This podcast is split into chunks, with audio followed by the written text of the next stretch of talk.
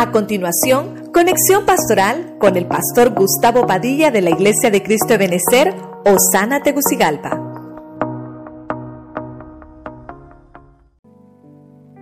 Mis hermanos, estamos nuevamente aquí desde las instalaciones de nuestro ministerio de la Iglesia de Cristo Ebenecer Osana en Tegucigalpa.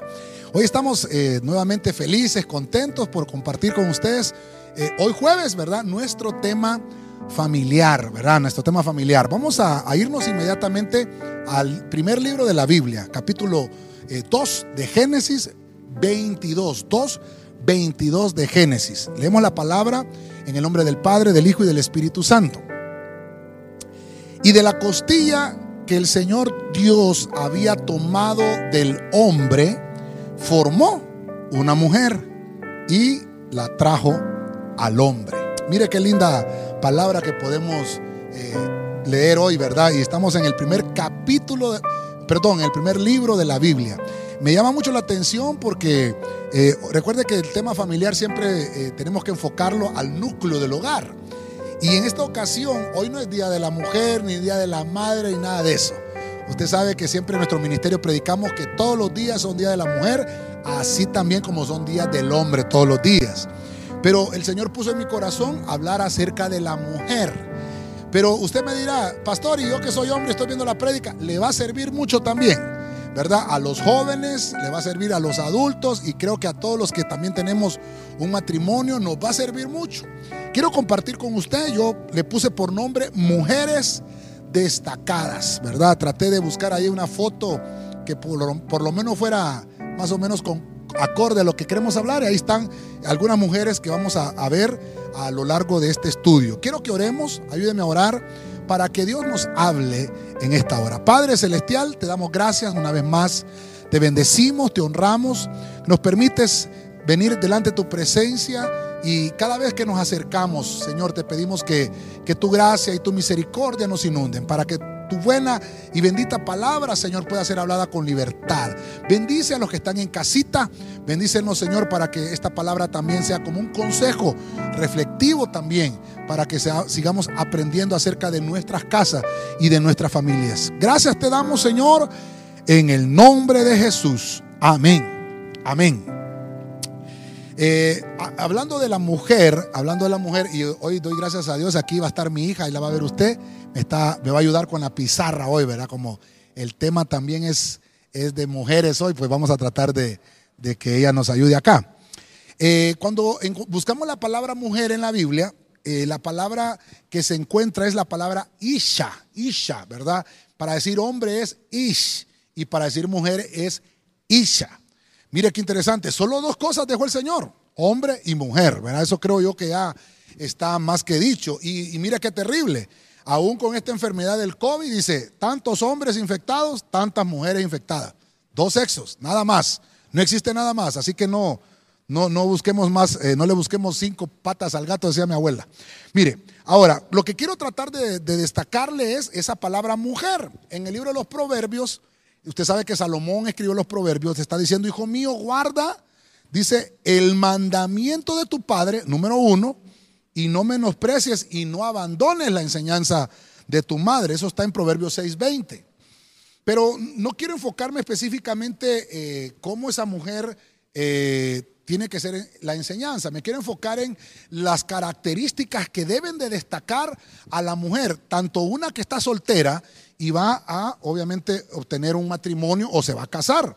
Porque Dios diseñó y equipó al hombre, lo vamos a decir de esa manera con una mujer para poder realizar las tareas. Tan así que Dios le dice a la mujer, tú eres la ayuda idónea sobre tu marido.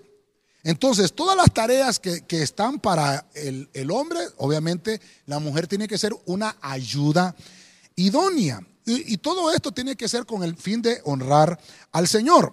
Ahora, Dios, hermano, dio el matrimonio como un regalo hacia el hombre que había formado y hacia aquella mujer que había salido de la costilla de Adán. Entonces dice que ellos fueron completados entre los dos, los dos se complementan. Pero quiero extraerla a la luz de la palabra y quiero eh, ir por un recorrido con usted a través de la Biblia, viendo las mujeres que en la Biblia pueden enseñarnos algo interesante. Yo he sido muy poco para predicar acerca de las mujeres, tal vez siempre hago una mención de alguna mujer, hombre acá, pero hoy vamos a ver netamente cómo la mujer se destaca en la Biblia. Quiero que me acompañe a Primera de Pedro capítulo 3, versículo 6, para que veamos la, la primera mujer destacada.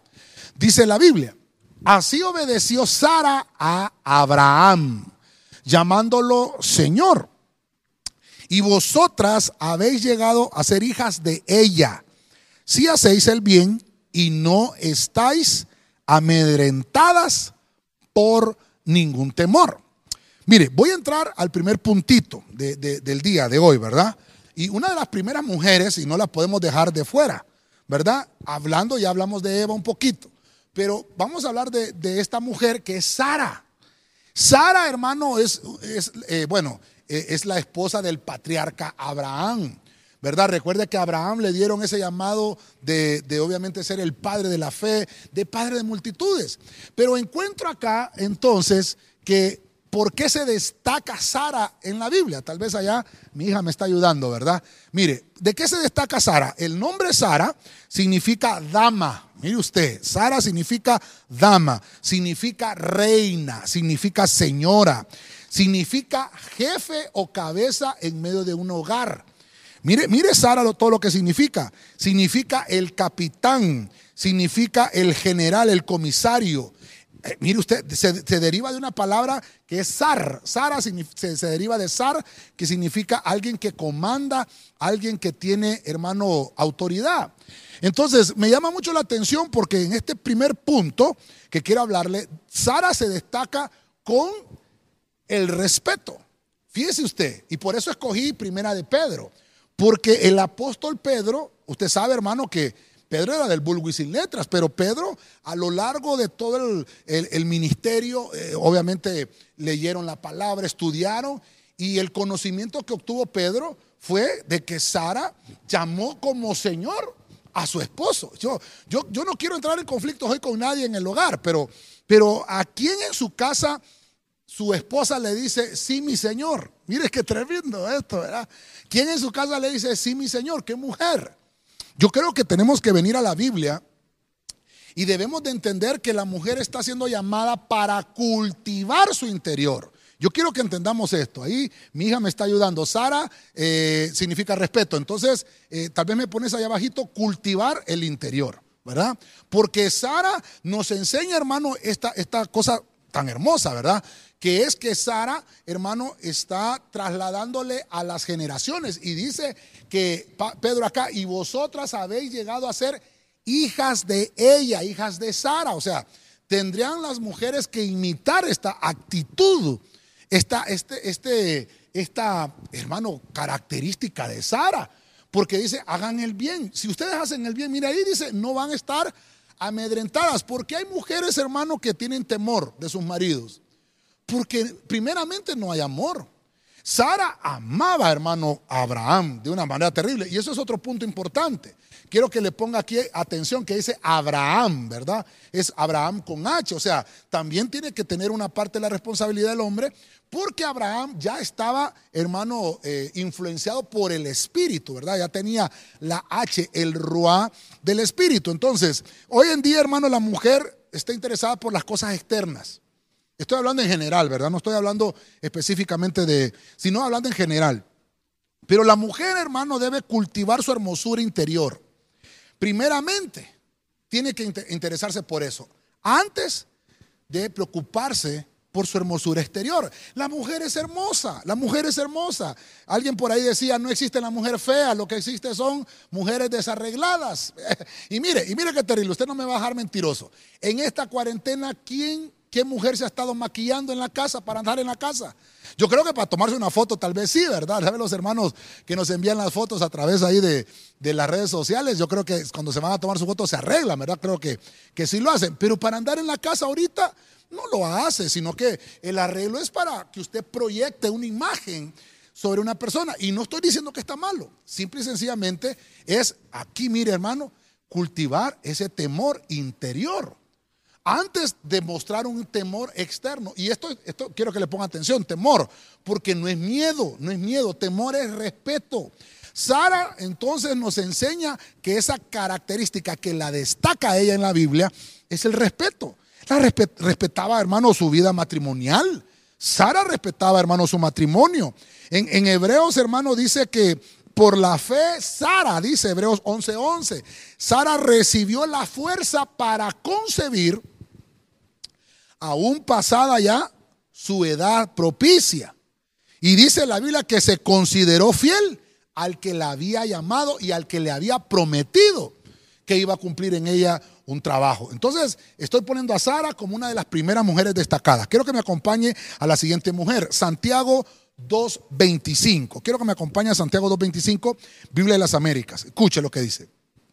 Y de la misma manera, no fue la ramera Raab también justificada por las obras cuando recibió a los mensajeros y los envió por otro camino.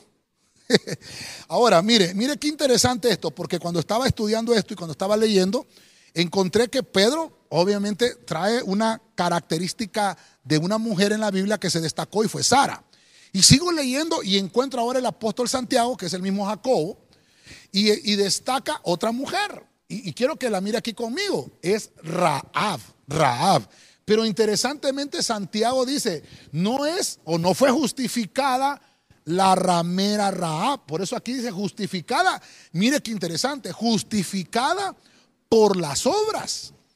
Entonces, yo sé que ahorita usted me está diciendo, pastor, esto es para mujeres casadas. No, tiene que influenciar también mucho esta palabra en las mujeres que también están solteras y también le sirve para el soltero que me esté escuchando. Usted tiene que ver estas características que le estoy mostrando en este día sobre la persona que usted va a escoger para casarse. Usted me va a decir, pastor, ¿quién está pensando en esta cuarentena en casarse? Ay, hermano, si usted se asustara cuántos matrimonios han habido en esta cuarentena, hermano, viera qué terrible. Hay gente que dice, ya va a ser el fin del mundo y no quiero que el fin del mundo me encuentre soltero, casémonos, le dice hermano. Creo que hasta, hasta ha servido para que algunos ordenen su vida. Pero bueno, lo interesante es que el amor nunca va a dejar de ser. Aunque haya crisis, hermano, siempre va a haber amor, siempre va a existir el amor. Entonces, mire, aquí mi hija me está ayudando, ¿verdad? Entonces vamos con la siguiente que es Raab. Y Raab, hermano, hay una característica que la destaca a ella y es la decisión. Mire qué interesante. Porque quiere decir que esta mujer dice fue justificada por las obras. ¿Cuál fue la decisión de Raab? Raab, hermano, pudo haber dicho, bueno, eh, no quiero ayudarles. Entonces hubiera perecido.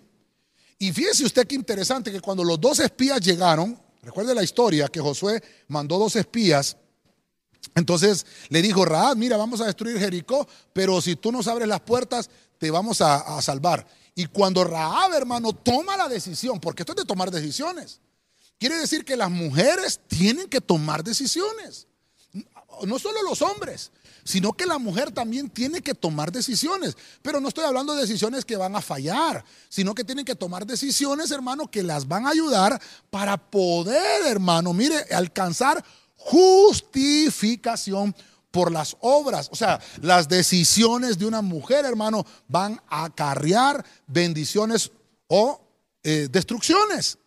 Raab, hermano, por su decisión a tiempo, en las escrituras fue llamada como una heroína salvando toda su casa. No solamente se salvó a ella, sino que esa decisión la empujó a que fuera más allá y alcanzó, hermano, justificación. Mire qué lindo esto. Fíjese que yo me fui a buscar Raab. Ya le dije que Sara eh, lo que significa, pero mire, mire Raab. Raab, hermano, significa orgullosa.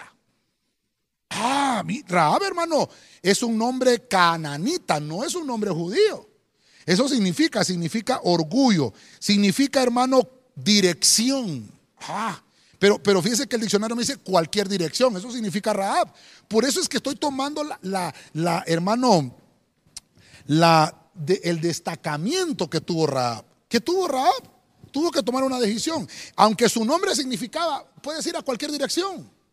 Pero dice, tuvo que tomar la mejor decisión. Y fíjese, hermano, que significa entre las palabras que, que Raab, de, los, de las acepciones, significa una mujer, hermano, espaciosa, extensa, una mujer, hermano, amplia. O sea que esta palabra Raab, hermano, dependiendo de la decisión que ella iba a tomar, ella se iba a extender, ella se iba a expander hacia lo bueno o hacia lo malo. Entonces, mujeres que me están oyendo hoy, mujeres que me están oyendo, disculpe que le regale esta palabra, pero vale 10 mil empiras, pero se la regalo.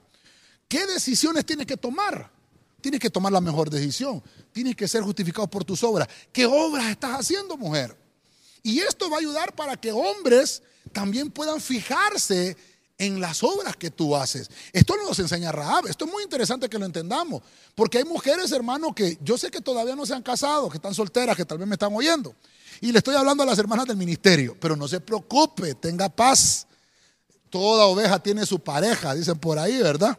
Entonces no se preocupe, va a llegar el momento y va a llegar el tiempo en el cual Dios le va a poner la encrucijada, va a llegar a la encrucijada y va a tener que tomar una decisión. Entonces, vamos a poner aquí entonces eh, extenderse, ¿verdad? Una, una característica eh, interesante de Raab es que se extiende. Las decisiones que le toca tomar es para extenderse. No vas a tomar una decisión para apocarte. No vas a tomar una decisión para hacerte pequeña. Y el hombre que anda buscando este tipo de mujeres, hermano, ah, hermano, una mujer que, que, sabe tomar decisiones, una mujer que ayuda, una mujer que es ayuda idónea dentro del matrimonio.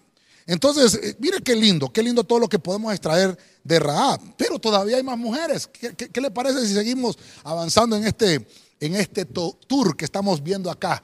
Mire, váyase conmigo a jueces capítulo 4, verso 14, Biblia de las Américas.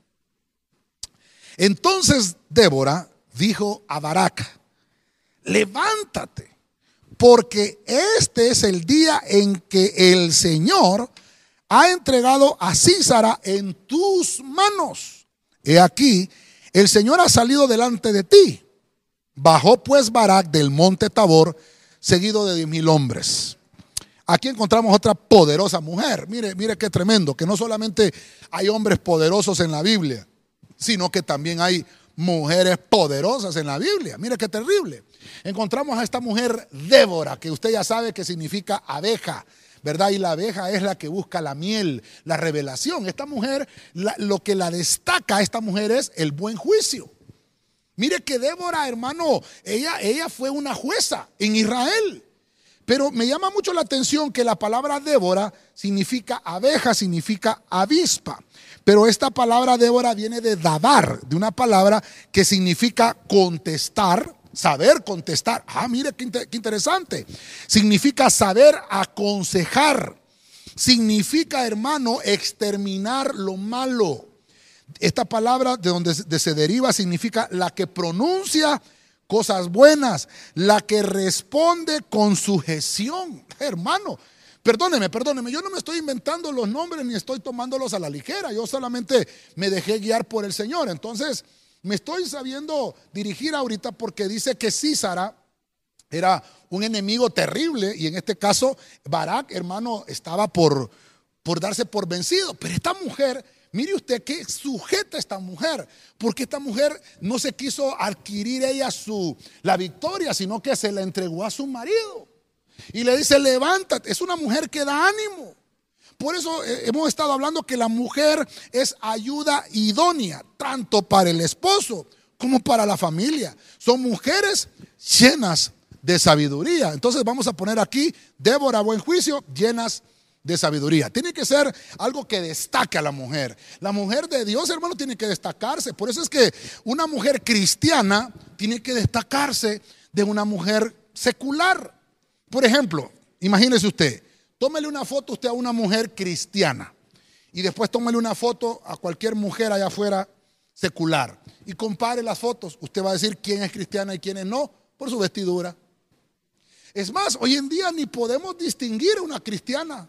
No se puede distinguir ya porque hay gente que dice, no, es que hay pastores que son muy cuadrados, que no saben de moda y que la mujer tiene que ser de moda. Mire, mire, esta, esta, esta epidemia, hermano, hasta eso ha venido a cambiar. Ya las mujeres no van a poder usar escotes. Ya las mujeres, estaba viendo ahí que en los trabajos, hermano, ya no, ya no van a poder usar jeans rotos. Qué terrible, hermano. Porque eso va a evitar el contagio. Mire cómo una, ¿cómo, hermano, perdóneme, cómo un virus tuvo que venir a poner en orden lo que, lo que se ha enseñado desde hace mucho tiempo? La mujer tiene que vestirse con decoro, dice la Biblia. No es, hermano, que seamos cuadrados, no es que la mujer no tiene que usar pantalón, ya hemos discutido eso en otros puntos. La mujer puede usar pantalón, pero puede usarlo, hermano, con decoro. Porque me está hablando que tiene que tener un buen juicio. Una mujer, una mujer de estas, de Dios, se para frente al espejo y se pregunta, ¿te agrada Espíritu Santo? ¿Cómo estoy vestida? Y yo le voy a decir algo, yo le voy a decir algo. Los hombres, ah, hermano, mire, si hay algo que se nos distingue a nosotros, es de ver la mujer se destaca por el oír, pero el hombre es por lo que mira. Y uno de hombre pone la mirada sobre la mujer y dice, esta mujer es bien respetuosa. Esta mujer, voy a tomar las palabras que, que significa Débora, es una mujer que sabe contestar, es una mujer que no divulga. Eso significa Débora. Pastor, usted se está pasando. No, búsquelo. La palabra es 1682 del hebreo, Débora. Y esta palabra 1682 tiene su raíz en la 1696, que quiere decir dabar. Y es ahí donde viene, dice, la que no divulga, la que no expone a su marido. Hermano, mire cómo, cómo la Biblia nos puede enseñar que la mujer se destaca por, hermano, actitudes positivas. Nos van a ayudar, hermano, a poder tener la confianza de tener un matrimonio feliz, de tener una familia feliz. Porque entonces estamos entendiendo que esperamos en Dios, que tenemos un apoyo. El hombre anda buscando eso. Por ejemplo, eh, las mujeres, hermano, que están solteras y me están escuchando, tienen que estar tomando nota ahorita, hermano. Porque esto es bíblica. Esta, esta, palabra es bíblica. Esto no es algo que yo me estoy inventando y que está saliendo de mis labios solo para llenar un tiempo. No. Barak desciende, hermano, a, a tomar la victoria sobre su enemigo. Pero mire qué interesante. Esta mujer le da la ventaja a su marido. Ahora, podemos encontrar muchas cosas acá. No fue defraudada la confianza de Barak. Cuando Dios, hermano, está en el asunto, cuando Dios va delante de nosotros, en cualquier conflicto, en conflictos espirituales o en cualquier conflicto que estemos atravesando, las mujeres de Dios van a destacar. Y esta mujer destacó. Hermano, tan así ha destacado que esta mujer, hermano, hasta Dios le dio cantos. Dios le dio alabanza, entonó un canto de Ébara. Hermano, y una mujer utilizada. Cuando los hombres no querían dejarse usar, hermano, Dios levantó mujeres. Por eso, hombres de Dios que me estás oyendo, hombre de Dios que me estás oyendo, levántate. Por eso Débora aquí le dice, levántate, Barak, levántate. Eres tú el cabeza de hogar, el que tiene que estar peleando por la familia. Pero cuando no hay, entonces viene Dios y levanta Déboras. Levanta mujeres valientes. Miren, levanta mujeres valientes.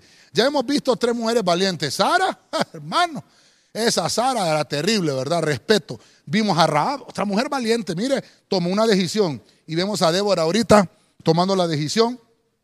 Se llenó de sabiduría. Pidámosle al Señor. Vamos a estar orando al final por las mujeres. Aunque no es Día de la Mujer hoy, porque todos los días es Día de la Mujer. Amén. Mire, qué interesante. Vamos a avanzar un poquito. Primera de Samuel 1.15. Vamos a ver la Biblia de las Américas. Mire lo que dice la, la Biblia. Pero Ana respondió y dijo, no, Señor mío, soy una mujer angustiada en espíritu. No he bebido vino ni licor, sino que he derramado mi alma delante del Señor. Mire qué interesante lo que puedo mostrarle ahora. Voy a ver ahora a otra mujer, Ana. Cuando nosotros hablamos de Ana, inmediatamente Ana se destaca por una palabra. ¿Qué palabra es esa? Oración. Oración. Entonces Ana se destaca por la oración. Mire qué, terrible. Quiero dejarle algo acá. Dice, hermano, que Ana derramó su alma. Mire, hermano, Ana tenía una petición. Creo que hay un tema específicamente que lo hablamos en los cultos de intercesión y se llama, yo le puse por nombre, si no me equivoco, la oración de la favorecida, creo que le puse el tema. Y específicamente hablo de toda la oración de Ana, todo lo que ella pasó. Ana, hermano, es una mujer que está angustiada. Eh, Ana es una mujer que, que no tiene una respuesta, hermano, sobre por qué ella es estéril. Ana es una mujer que nos está enseñando cómo se tiene que destacar la mujer de Dios cuando hay dificultades. Se tiene que destacar por la oración. Mire que ahorita hemos ya mencionado cuatro mujeres. Y, mire todos los, hermano, todas las características, respeto, decisión, buen juicio, oración. Ana es una mujer, hermano, que dice, he derramado mi alma. Entonces vamos a poner aquí, derramar el alma. ¿Por qué, hermano? Porque no es, de, hermano, no es que vayamos a poner nuestra queja donde, un hombre. No es que vayamos a poner nuestras peticiones a los humanos. Si no, la traigamos al altar. Ya, ya hablamos un poco de esto en los temas anteriores. Que levantar un altar. Esta mujer supo a quién tenía que pedirle. Y le fue a pedir, hermano, ayuda al único que puede darnos la solución. Ella tenía una petición y era estéril. Y ella, hermano, supo, hermano, extraer la virtud del cielo. Hizo un pacto con el Señor y le dijo, ¿sabes qué, Señor? Dame un hijo. Cuando tú me lo des, yo te lo voy a, dar para que sirva en el ministerio. Ah, esta mujer, hermano, mire, no solamente oraba, ah, sino que esta mujer derramó su alma. Hermano, le, abrió su corazón al Señor. Eso es lo que Dios quiere de las mujeres. Hermano, estás pasando situaciones complicadas, busca oración, dobla tus rodillas. Estás pasando situaciones difíciles. Ve el ejemplo de esta mujer, de Ana. Su marido, hermano, no podía solucionarle el problema. Porque la solución no la tenemos los hombres, la solución la tiene Dios. Dios es el único hermano que puede sacarnos adelante en medio de toda crisis y en medio de toda circunstancia. Lo terrible de Ana es que ella cambió la situación de su familia y por ende, hermano, cambió la situación de una nación. Porque esa nación recibió a Samuel. Ahora, hay algo interesante. Ana me enseña que hay un antídoto contra el desaliento. Quiere decir que el antídoto que nos enseña Ana contra el desaliento es dejar nuestros conflictos en las manos del Señor y descansar. Ana, hermano, cuando dice que ella estaba derramando su alma, mire, los hombres la juzgaron y le dijeron, esta mujer es que está borracha. Dijo, el sacerdote. Mire usted qué terrible. Pero le dice, no, Señor mío, yo estoy derramando mi alma con el Señor. Y entonces, hermano, ¿qué nos enseña Ana? Nos enseña el antídoto contra el desaliento ella vino y entregó su petición y la puso en las manos del Señor. ¿Sabe qué le dijo el sacerdote? ¿Sabes qué, Ana? Así como has pedido, que sea Dios el que te conceda la petición de tu corazón. Y dice que Ana se fue tranquila para su casa. ¿Sabe qué significa Ana? Significa favor. Ana significa favorecido. Eso significa Ana. O sea, las mujeres que me están oyendo y se llaman Ana. Qué lindo nombre, ¿verdad? Favorecido significa aquella a la que se le concede. La palabra es la 2584 del hebreo. Ana significa aquella por la cual Dios se compadece, aquella por la cual se gime. Eso significa Ana. El gemido significa tener misericordia. Orar significa rogar y significa suplicar. Eso está, hermano, en la palabra 2584. Mire que todo lo que podemos extraer de, lo, de cómo se destacan las mujeres en la Biblia. Ahora, Ana, hermano, estaba desalentada, hasta había enfermado físicamente, no quería comer. Eso dice la Biblia. Ahora ella regresa a su casa después de orar y después de entregarle la petición al Señor en el altar, regresa a su casa feliz. Hubo un cambio de actitud. ¿Sabe qué, hermano? Porque tuvo una oración sincera, porque recibió el aliento de parte del cielo y también de parte de un sacerdote ahí en el templo. Y obviamente hubo una resolución para su problema. Ese es el antídoto. Dígale a Dios, hermano, qué es lo que usted siente realmente. Déjele al Señor todos sus problemas y Dios se va a encargar de enviar la solución a tiempo.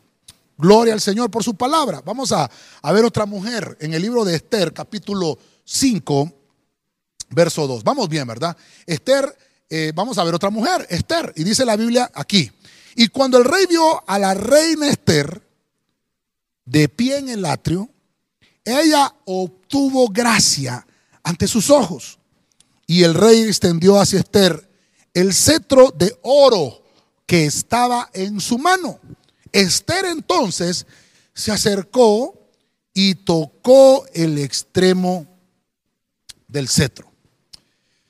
Ah, este, este, es una historia muy, muy interesante, es una historia muy tremenda, es una historia, hermano, que nos deja mucha enseñanza. El libro de, hay un libro completo de Esther. Esther era una, mujer normal, era una mujer cualquiera, Entonces yo le estoy hablando a esos hombres que están buscando mujer y le estoy hablando a esas mujeres también que están buscando hombre y que hagan todas las cosas en orden. Esta mujer, hermano, no tenía quien por ella, pero al final eh, hubo un mardoqueo, hermano, que la habilitó, un mardoqueo que la aconsejó. Entonces la mujer tiene que buscar consejo. Y esta mujer, hermano, llegó a ser reina porque se dejó aconsejar. Entonces, ¿por qué se destaca Esther? Cuando hablamos de Esther, me habla de reinado. Cuando hablamos de Esther, inmediatamente se nos viene una imagen a la mente, es una mujer con una corona en su cabeza. Mire qué lindo, ¿qué significa Esther? Esther, hermano, significa estrella. Eso dice el significado. Aquí, hermano, dice que el diccionario solo dice, solo dice estrella y dice heroína judía. Esther llevó una, una causa delante del rey. Y me gustó este pasaje porque dice, ella obtuvo gracia ante los ojos del rey. Hermano, perdóneme, perdóneme, usted no me va a dejar mentiroso. ¿Quiénes son las que son más sensibles a la voz del Espíritu? Son las mujeres en la iglesia. Las mujeres son, son las más, las más eh, sensibles. Mire, porque la mujer, hermano, es la mujer la que va a reinar. Por eso es que el Señor viene por una entidad que se llama iglesia. Mire qué interesante, porque esta mujer se destaca por esto. Entonces, nosotros que, que, somos la iglesia de Cristo, la iglesia de Cristo tiene el favor de su rey. Él está pronto, hermano, a extender su cetro de misericordia. Cuando la reina Esther dice que, que salió al atrio, aunque no fue llamada por el rey, esto es muy importante. Ella se presentó delante del rey y hermano y se arriesgó. Porque dice, dice que aún ella dijo, bueno, voy a presentarme ante el rey y si muero y sé de morir, pues he de morir. Pero que yo tengo que interceder por mi pueblo, tengo que hacerlo. Y mire qué interesante cómo la reina Esther estaba orando. Dice que ella se puso en tres días de ayuno por su petición. Entonces, hermano, Esther tuvo también una un poder, vamos a decirlo así, sobre los hombres, porque ella llegó a reinar. El que pierda su vida por el Señor, dice más adelante uno de los evangelios, la va a salvar. O podemos encontrar una mejor vida. El rey hermano le empieza a dar ánimo a, la, misma reina Esther. Y entonces le está, la está estimulando, hermano, para que no desmaye, porque ella, ella tiene una gran, una gran agonía por, su pueblo por, la petición. Y hermano, y esta mujer se convirtió en la ayuda idónea de este rey. Fíjese usted, si usted comienza a leer el libro de Esther, se va a dar cuenta que la reina Basti perdió su lugar. Una mujer que no obedecía a su marido. Entonces, si aquí, si aquí estamos tratando de poner un poquito más acá, estamos hablando de, Esther reinar, entonces eh, le vamos a poner entonces a ella eh, gobernar con sabiduría, ¿verdad? Porque aquí ya vimos que aquí está llena de sabiduría. Entonces, ¿cómo tiene que, ser una mujer? ¿Cómo tiene que destacarse? Porque su gobierno sea con sabiduría. Mire, mire, aquí no me van a dejar mentir, pero ¿cuántos hombres le confían la cartera a su mujer? Ay, pastor, es que usted no conoce a mi mujer. Bueno, ministrela después de esto y dígale, ¿sabes qué? Te vas a destacar porque va a haber un gobierno de sabiduría en ti. Hermano, mire, la mujer, la mujer está dotada para esto, hermano.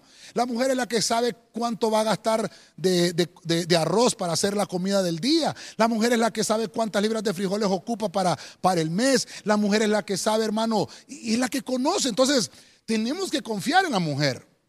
Porque la mujer fue llamada como ayuda idónea. Esta mujer no tenía amigos. Esta mujer, hermano, su mejor amigo era su esposo. Su mejor amigo era su rey. Mire qué interesante. Era la favorecida del rey, era la favorita del rey. Mire qué, terrible. Ahora, nosotros, hermano, trasladándolo a lo nuestro, somos esa iglesia que va a reinar y nuestro mejor amigo se llama Jesús. Nuestro mejor amigo es aquel hermano por el cual nosotros confiamos que siempre vamos a salir adelante, porque Dios está de nuestro lado. Fíjese hermano que esta mujer no sabía lo que iba a pasar con la decisión que iba a tomar el rey y dice que se demoró un día más su petición. Ella no sabía lo que iba a pasar, pero Dios sí sabía lo que iba a pasar. Y voy a, tomarme un punto con esto, con el punto de Esther, que sabe reinar nosotros, hermanos, si a mí me preguntas, pastor, me dicen, ¿cuándo va a terminar esto? Nadie sabe. pero hagamos como hizo Esther, que le dio un día más el rey. Dios puso en el corazón de Esther demorar un día más su petición, porque ella no sabía lo que iba a pasar. Dios sí lo sabía. Entonces, hermanos, este tiempo que estamos pasando, Dios está demorando en darnos una respuesta a nosotros que somos los ministros. Tal vez Dios está demorando en, darnos cómo, qué es lo que va a pasar, porque Él está viendo cómo actuamos en fe nosotros, cómo ponemos en acción la fe. Y esta mujer nos enseña esa característica que la destacó, que empezó a gobernar, mire, con, con sabiduría. Dios santo, si yo hubiera escrito no me hubiera cabido. si yo hubiera escrito ahí no me hubiera cabido. Pero bueno, qué lindo, qué lindo. Sigamos adelante. Sigamos adelante. Estamos en el punto número 5. Vamos al punto 6. Lucas 1.38. Vamos a ver la Biblia de las Américas. Mire lo que dice. Entonces dijo María, he aquí la esclava del Señor. Hágase en mí según tu palabra. Y enseguida el ángel desapareciendo se retiró de su presencia. Ah, entonces, entonces estamos en algo acá. Vamos a entrar ahora al Nuevo Testamento. Estaba buscando yo cómo se destacaron las mujeres en la Biblia y fíjense que fui a buscar y encontré a Miriam. ¿Se recuerda usted cuando, cuando se abrió el Mar Rojo, verdad? Y dice que el Señor después que pasaron en seco, eh, se volvió a cerrar el Mar Rojo y murieron todos los egipcios. Entonces dice que María tomó el pandero y salió danzando. María tenía ochenta y pico de años, hermano. Miriam, dicen el hebreo, ¿verdad? Entonces dije yo, pero bueno, pero más adelante vemos que esa Miriam se corrompió porque dice que le dio lepra por hablar de su autoridad. Y entonces dije yo, Dios santo, no puedo poner esta mujer porque se destacó también por una rebeldía. Aparte de que antes era danzadina, mire qué terrible. Pero cuando voy buscando en la Biblia encuentro esta María. Y aquí, hermano, hay como unas cinco Marías en el ministerio del Señor. Pero María, su madre, significa Miriam en el hebreo, que Miriam significa rebelde. Pero María, hermano, es el nombre de seis mujeres. Cuando voy a buscar esto, encuentro, hermano, que esta María viene de una palabra que se dice Mary. Mary significa amargura. Entonces, hermano, ¿por qué el Señor escogió a María? Era una muchacha. ¿Por qué le escogió a ella si ella tenía, hermano, en su nombre, era su oficio y tenía la rebeldía? Entonces Dios me dio la respuesta. Esta Miriam o María tenía amargura en su corazón. Y Dios lo que hizo fue cambiar esa amargura. Por eso es que el ángel le dice a ella, mujer, eres favorecida entre todas las mujeres. María dice, tú estás llena de la gracia del Señor. Y entonces puede encontrar, hermano, que le hacen una anunciación a María. Y entonces le dicen a María, voy a probarte. Y le dice María, bueno, ya, te, ya, te, le ponen todo el plan. Vas a quedar embarazada, el Espíritu Santo va a nacer el Mesías en tu vientre, le vas a poner por nombre Jesús. Y entonces, vamos a esperar, María, vamos a ver qué brota, qué brota la rebeldía. Mire que no brotó rebeldía. Como dijo ella, hágase en mí según tu palabra. Por eso me gustó la Biblia de las Américas. Hágase en mí según tu palabra. Pero le dice, aquí la esclava del Señor. O sea que María, aunque su nombre no era tan agradable, su nombre significaba rebeldía, ella mostró sujeción. ¿Qué destacó a María? La sujeción. Y por eso encontramos, hermano, que el apóstol Pablo dice, mujeres, sujétense a sus maridos. Mire el, destacarse aquí. Entonces, ella rindió y, cambió completamente el entorno. Cambió el entorno. Y fue una bendición para su matrimonio, fue una bendición para la familia. Y vuelvo al punto de lo que vimos aquí con Ana, que también fue una bendición para la nación. Aquí también fue María una bendición para la nación, pero también afectó la humanidad. O sea, la sujeción de una mujer la sujeción de una mujer afecta la vida del hogar. Entonces pongámosle aquí, afecta el hogar, ¿verdad? Para que no sea tan largo. Entonces, cuando una mujer es sujeta, va a afectar el hogar. Y cuando es insujeta, igual, de igual forma, lo único que va a haber una afección. O puede ser una infección, ¿verdad? Pero lo que quiero tratar de, decirle es que la, la sujeción en el hogar nos provoca buenas noticias y la gloria de Dios se manifiesta en nosotros. ¿Qué, pasó con la, cuando, cuando María se sujetó? Hermano, hubo una, mire hermano, hubo aparición angélica, manifestación angélica. Porque cuando hay, cuando hay sujeción, hay manifestación de la gloria de Dios en los hogares. Alguien me dirá, pastor, ¿qué pasa que en mi casa no hay manifestación angélica? ¿Qué pasa que en mi casa yo no veo la gloria de Dios? Te estoy dando la respuesta, porque no te sujetas a tu marido. Perdóneme hermano que tal vez la palabra ahora ya entra un poco de confrontación, pero yo necesito trasladarle este mensaje. María se destaca por sujeción. ¿Por qué a veces no hay paz en los hogares? ¿Por qué no hay sujeción? Mire, mire qué terrible. Hombres de Dios, oremos para que nuestras mujeres aprendan la sujeción. La Biblia nos dice a los hombres, hombre, ama a tu mujer. Pero a la mujer le dice, mujeres, sujétate a tu marido. Entonces, queremos traer bendición al hogar. Mujeres que no se han casado y mujeres que se van a casar. Desde ahorita deben entender que tienen que estar sujetas a su marido. Esta mujer cambió la vida de la nación y cambió la historia de la humanidad por sujetarse. Mire, mire lo interesante, hermano, lo que una mujer, la decisión, la sujeción de una mujer afectó la humanidad. Aquí te estoy poniendo yo, afecta el hogar. Ah, qué lindo, afecta el hogar. Pero también va a afectar la nación, así como Ana afectó, hermano, una nación por su decisión, por su, por su destacamiento en la oración. Tiene que ser mujer de oración, tiene que ser mujer de sujeción, tiene que ser una mujer que sepa gobernar, tiene que ser una mujer que tenga buen juicio, que sepa tomar buenas decisiones. Hay una mujer que respete a su marido. Esto, hermano, perdóneme, no estoy siendo machista, estoy enseñando lo que la Biblia me dice.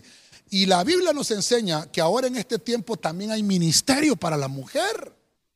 Vemos cómo hay mujeres que se destacan en la Biblia también. Mire, mire cuántas mujeres llevamos acá. Llevamos seis mujeres. Ok. Usted me dice, pastor, ya tengo hambre, tengo, tengo ganas de la cena. Pues ya vamos a llegar a la cena. 1 Corintios 16, 19. Dice la Biblia de las Américas. Quiero terminar con esta mujer. Las iglesias de Asia os saludan. Aquila y Priscila. Con la iglesia que está en su casa os saluda muy afectuosamente en el Señor. Gloria a Dios, gloria a Dios. Estoy terminando aquí con la séptima mujer. Siete mujeres destacadas. Priscila. Priscila viene del diminutivo prisca, que quiere decir pequeña. Eso quiere decir Priscila. Pero mire qué, destaca. Ay, hermano, mire qué lindo. Y por eso quiero terminar con esto. No sé si me, me ayudan con un fondo musical. Pero me gusta esto, porque ¿qué destaca Priscila? el trabajo en equipo. Ah, mire qué lindo. Aquila y Priscila con la iglesia que está en su casa. Termino con este versículo porque mire, Aquila y su esposo está primero y después esta mujer, está, está la mujer que es Priscila. Vemos que ministerialmente, hermano, primero está Priscila y Aquila, Priscila y Aquila, pero cuando ya se habla de la casa, le dice Aquila y Priscila. O sea, hermano, que me atrevo a decir que esta mujer, Priscila, cumplía con todas estas seis cosas atrás que vimos. Aprendió a respetar a su marido. Le daba lugar a su marido. En la casa ya sabía que su marido tenía autoridad. Respetaba a su marido. Priscila sabía que tenían que tomar decisiones juntos. Priscila sabía que tenían buen juicio delante del Señor. Priscila y Aquila se dedicaban a la oración. Priscila y Aquila, hermanos, reinaban juntos. Había sujeción de Priscila sobre Aquila. Y termino con ella. Trabajo en equipo. Priscila nos ministra eso. Ella empieza a trabajar en equipo con su marido. Aquí no es de, bueno, vas a hacer tu, tu cosa por tu lado, yo también voy a hacer lo mío por mi lado. No. Eso le pasó a la reina Basti. Y por eso la reina Basti fue, fue quitada del reino. Porque cuando el rey la mandó a llamar, ella hizo su propio banquete. Priscila aprendió el trabajo en equipo. Hermano, perdóneme. Yo hubiera querido haber cambiado la historia. Y, en vez de ponerle a las mujeres que se destacan en el hogar, eh, hubiera querido hablarle de hombres, porque también hay hombres, pero Dios me tocó el corazón a decir, la mujer tiene que destacarse en la familia. No solamente el Día de la Madre, no solamente el Día de la Mujer, sino que todos los días. El hombre, ay hermano, perdóneme, hasta el mismo día que, le celebran el, el Día del Hombre, terrible, ¿verdad? Porque nos enfocamos más en la mujer. Yo diría, voy a darle este regalo a las mujeres. Destaquémonos, mujeres, pero con estas características de Dios, bíblicas. Que nosotros aprendamos a trabajar en equipo con nuestros maridos. Que en vez de serles piedra de tropiezo, les sirvamos de trampolín para que puedan avanzar en lo que Dios los ponga, en el ministerio, en sus trabajos. No hay mejor ejemplo que el de una familia entregada al ministerio de Cristo, ganando almas para el reino. Termino con esto. Termino con esto. Priscila nos enseña algo con, con Aquila. Ellos no son mencionados en la Biblia por tener la iglesia más grande de aquel entonces de, Corinto. Dice que ellos se quedaron en algún momento en Corinto. Eh, ellos hospedaron a, Pablo en su casa eh, por algún tiempo. Eh, ellos, hermanos, Priscila y Aquila, trabajaban, hermano, haciendo carpas. Muy probablemente ellos le hayan enseñado a Pablo a, hacer, a fabricar carpas. Mire que, o sea, alguien me pregunta, pastor, ¿y la mujer tiene que trabajar? Bueno, Priscila trabajaba con su marido. Trabajo en equipo, no solo en lo físico y en lo material. Yo bendigo a las mujeres que aportan al hogar. Entonces le vamos a poner aquí, aportar al hogar. O, ponerle mejor, aportar a la casa, ¿verdad? Aportar a la casa. Porque todos los integrantes de la familia tenemos que aportar a la casa. Todos.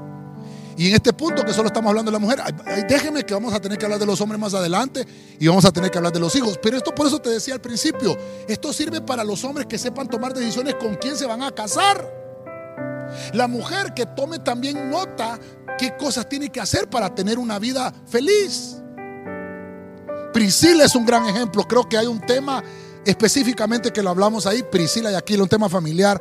Ahí lo invito a que lo busquen en el YouTube, ahí lo va a encontrar. Pero quiero dejarle esto. Ellos no tuvieron la iglesia más grande. Ellos no tuvieron la iglesia, hermano. Ay, hombre, más hermosa, por decirlo de alguna forma. Pero ¿sabe por qué se destacó Priscila y Aquila? Porque ellos se dedicaron a, la iglesia en su casa. No menciona la Biblia si tuvieron hijos, pero me atrevo a decir que fueron más los hijos espirituales. Porque la Biblia destaca a esta pareja como aquellos que supieron ministrar la palabra en los hogares y multiplicaron el ministerio que había en ellos sobre otras familias. Por eso es que le, estaba diciendo yo, hermano, que no hay mejor ejemplo que una familia entregada a Cristo. Yo bendigo a las ovejas que el Señor me ha puesto a pastorear en este ministerio. Bendigo a las familias que vienen a esta iglesia. Qué lindo ver los hermanos que a lo largo de estos seis años que hemos estado pastoreando, ahí están fieles. Y más en este tiempo de crisis, los miro fieles. Los miro que cuando decimos hay ayuno, están en ayuno. Cuando les decimos, hermano, estamos en oración esta semana, ahí están en oración. Cuando les decimos, hermano, estamos en, en Santa Cena el domingo, todos unánime, ahí estamos. Hermanos, envíe eh, sus Ahí están los hermanos. Familias enteras. Yo bendigo al Señor. Lindo ministerio que nos ha dado aquí en Tegucigalpa. Yo, por la palabra que Dios me dio, es han aprendido a trabajar en equipo. Y eso Dios lo valora mucho. Quiero orar por ustedes. Quiero bendecirlos. Porque Dios no, no, no, no ensalza esta pareja por el número de congregantes que tenía. Porque Dios dice, donde dos o tres se congreguen en mi nombre, ahí estoy yo. ¿Sabe por qué destaca? Porque le trasladaron el reino a otras familias. Una familia que trabaja en equipo, una familia de Dios. Una familia que es de Dios y una familia que tiene un verdadero llamado del reino. Le va a trasladar la bendición a otra familia. Quiero orar por ti. Pero quiero dejar, hermano, esa, conclusión que siempre hacemos. Número uno, eh, estudiamos a Sara que se destaca por el respeto, por cultivar el temor. Qué tremendo. Por también cultivar la belleza interna. Raab, hermano número dos, vimos que ella se destaca por ser decisiva, una mujer de buen juicio, que daba consejos a toda una nación, pero sabía, hermano, darle la victoria a su marido. Eh, habla de extenderse, una mujer que se extiende, que crece. Vemos a Débora, hermano, que tiene un buen juicio es aquella mujer, hermano, aquella mujer que le da la bendición a su marido. Raab es aquella mujer, hermano, que por la decisión que ella tomó, hermano, bendijo a toda su casa. Dice que toda su familia alcanzó la bendición. Raab, hermano, era una ramera, pero fue trasladada, hermano, a la genealogía por su decisión. Débora, hermano, una mujer que le da la victoria a su marido. Débora es aquella mujer que tiene buen juicio para tomar buenas decisiones, llena de sabiduría. Vemos a Ana, hermano, que se destaca por la oración. Una mujer que derrama su alma, que no le da las lágrimas a un marido que no la sabe valorar, le da las lágrimas a Dios que la valora. Y que Dios tarde que temprano le va a entregar toda su familia, porque derrama su alma. Vemos a Esther, que se destaca por reinar, aquella mujer sabia, que llegó siendo nada, hermano, y Dios la levantó y le, dio gobernar con sabiduría a esta mujer. Vemos a María, joven, una mujer joven, para aquellas, jovencitas que me están oyendo que tal vez están en la etapa de la pubertad.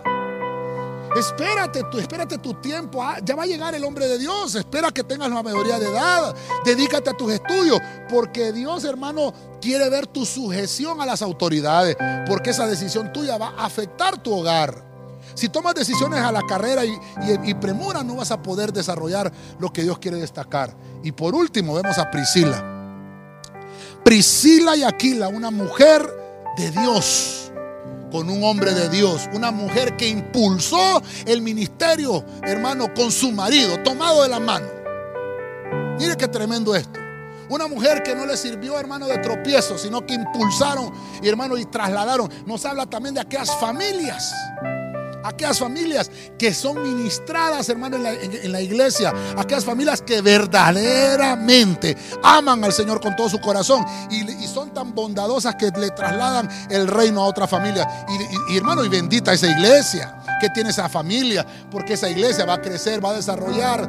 ¿Por qué? Porque se destaca por familias que aman la obra. Yo bendigo, quiero orar, quiero orar. Tengo las peticiones acá. Tenemos 30 y 33 peticiones, así que rapidito.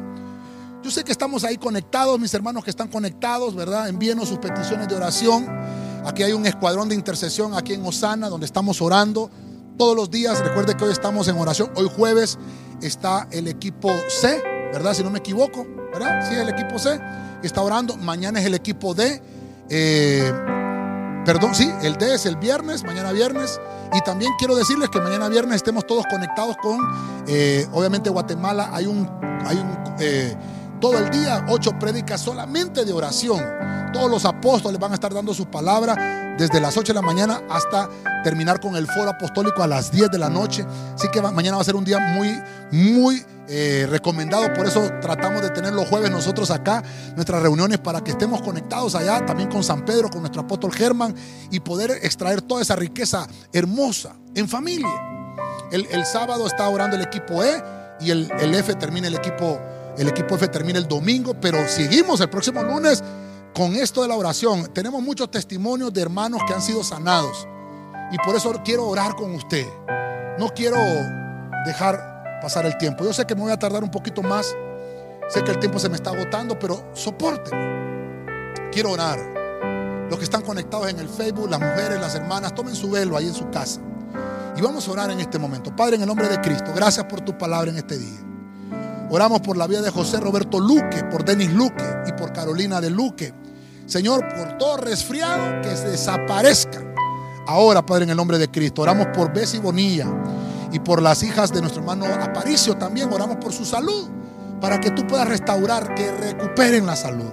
Oramos por Belinda Barahona, Señor, que está muy delicada de salud. Te pedimos que sobre sus vías respiratorias se haga ese milagro, Señor, de la sanidad por Alcides Corrales, Señor, en el nombre de Cristo, también por problemas respiratorios y también porque hace poco tuvieron la pérdida de un familiar. Que ponga bálsamo en los corazones de esta familia, Padre, en el nombre de Jesucristo. Oramos. Te pedimos por Jason López y su yapa Borja, Señor, en el nombre de Cristo, todo diagnóstico de dengue, Padre, en el nombre de Jesús, que desaparezcan los síntomas en medio de ellos, Padre. Pedimos por la vida de nuestra hermana Caridad Baquedano, Señor, que sabemos que está ahí en casita recuperándose, pero hay hay un escuadrón orando por ella, por su salud, Señor, que se desaparezca todo problema respiratorio. En el nombre de Cristo, oramos por Carmen María Pineda Cruz, por Alejandra Paola Espinal Pineda, por Andrea, Andrea Sofía González Espinal. Eh, que son también las hijas de nuestro hermano Cristóbal Espinal. Oramos, Señor, por la pronta recuperación de la salud de ellas en el nombre poderoso de Cristo. Oramos por Mario Ávila, Señor por el papá de nuestra hermana Waldina, para su pronta recuperación, que por tu espíritu, Señor, venga del cielo tu mano poderosa y haya cobertura de sanidad sobre su vida. Oramos por Rolando Bonilla, Señor, por Susan de Bonilla, Padre, en el nombre de Cristo, que todo diagnóstico contrario, Señor, sea anulado y que venga tu sanidad y los diagnósticos sean favorables y toda salud sea recuperada en el nombre de Cristo. Por Marlon Fortín, Señor, que es un obrero del ministerio allá en San Pedro Sula, por su esposa Elsie, por sus hijos. Oramos por la pronta recuperación, Padre, en el nombre de Jesucristo. Por esta familia oramos y la ponemos en tu mano. Oramos por la pronta recuperación de Gustavo Castillo, papá. Señor, allá en San Pedro, que está con problemas respiratorios también, opera de una manera extraordinaria y poderosa.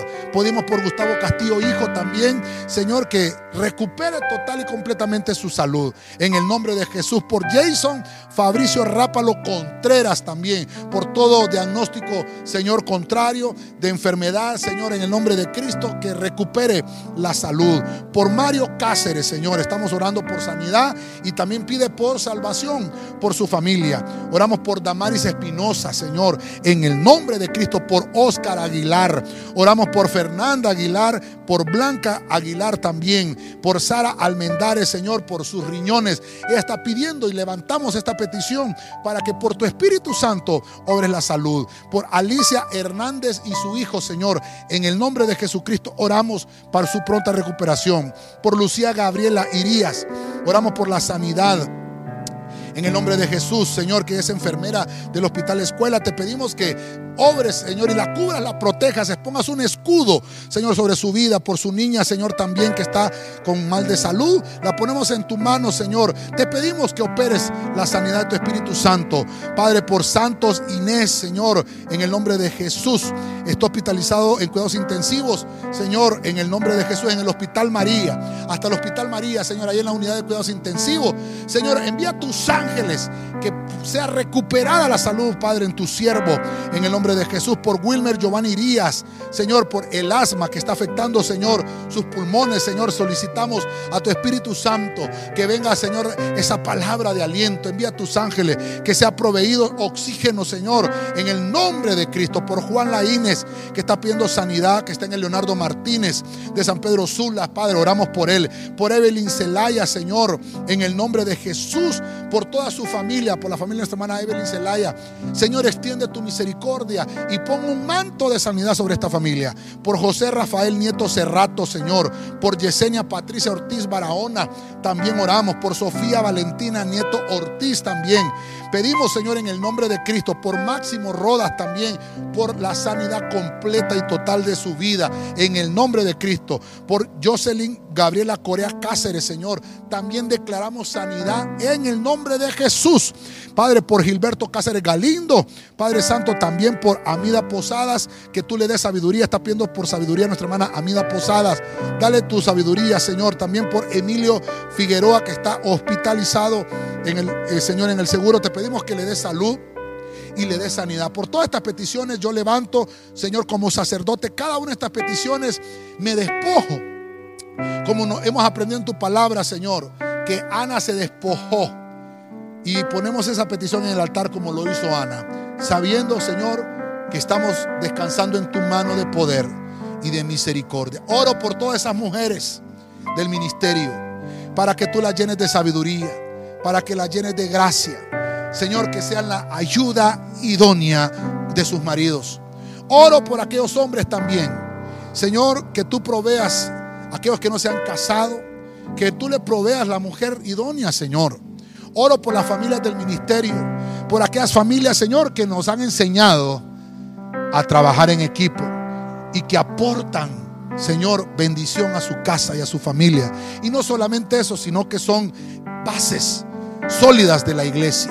Gracias por este ministerio que nos has dado, por este lindo ministerio, por las hermosas familias con las cuales compartimos. Esperamos que muy pronto, Señor, podamos estar aquí en la iglesia y juntos darte gracias, testificar de los milagros poderosos que estás efectuando en nuestras casas y en nuestras familias, Padre, en el nombre de Jesucristo.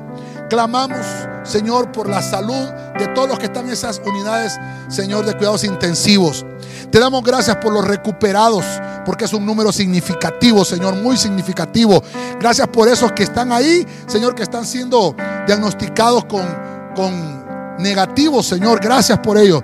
Gracias por el trabajo que están haciendo los doctores y las enfermeras y los enfermeros en los hospitales. Porque sabemos que esos recuperados, Señor, es porque tú les has dado sabiduría para poderlos tratar de la enfermedad. Gracias, Señor, porque hasta el día de hoy nos has ayudado. Gracias te damos. Gracias, Señor, porque nos ayudas en medio de toda dificultad. Aunque afuera haya crisis, nosotros estamos en Cristo. Bendecimos las ofrendas, los diezmos y las aportaciones de tu iglesia, de cada uno de los que están identificados plenamente con el ministerio. Bendecimos sus alacenas, bendecimos sus hogares, bendecimos sus fuentes de riqueza, sus trabajos, sus negocios. En el nombre de Cristo, por tu Espíritu Santo cada uno de los equipos de servicio del ministerio. Bendecimos el equipo de Adulán, bendecimos las danzas, los corros, las miriam, las banderas, los músicos, cantores, todos los bendecimos. Cada equipo de servicio, A, B, C, D, E y F los bendecimos. Cada uno de los del equipo de Bernabé, también, Señor, el equipo de protocolo, el equipo del buen samaritano, el equipo de escritura viviente, del arca de los tesoros. Señor, bendecimos a los de crónicas y televisión. Bendecimos las doctrinas de corderito, doctrinas de mayordomía, la doctrina avanzada, cada uno de los discipuladores, los hermanos que han abierto las puertas en sus casas para los discipulados. A cada uno de ellos extendemos esa bendición. Oramos por los que están en la primera línea de batalla. Oramos por los médicos y doctores y enfermeros y enfermeras. Oramos por los rescatistas. Oramos por los de la tercera edad, por los que están en los asilos, por los que están en los orfanatorios, que también hasta, hasta esos lugares se extienda tu salud y tu manto, Señor, de victoria sobre sus vidas, Padre. Bendice los hospitales, los seguros, Señor, las clínicas. Bendice los hospitalitos, los centros de triaje, Señor. Es que en todo lugar, Señor, se disipe la enfermedad, el contagio y el virus, Padre, sobre esta ciudad y sobre Honduras oramos. Cubrimos también a nuestros hermanos allá en San Pedro Sula. Bendecimos la vida de nuestro apóstol. También cubre lo de salud a todos los ancianos, a los diáconos, a los ministros primarios, a toda la congregación y a cada una de las iglesias de Benecer en Honduras, Padre. Oramos porque seas tú obrando en salud y en victoria. Gracias por permitirnos este tiempo, Señor, por darnos el privilegio de predicar tu palabra antes de tiempo, a tiempo y fuera de tiempo.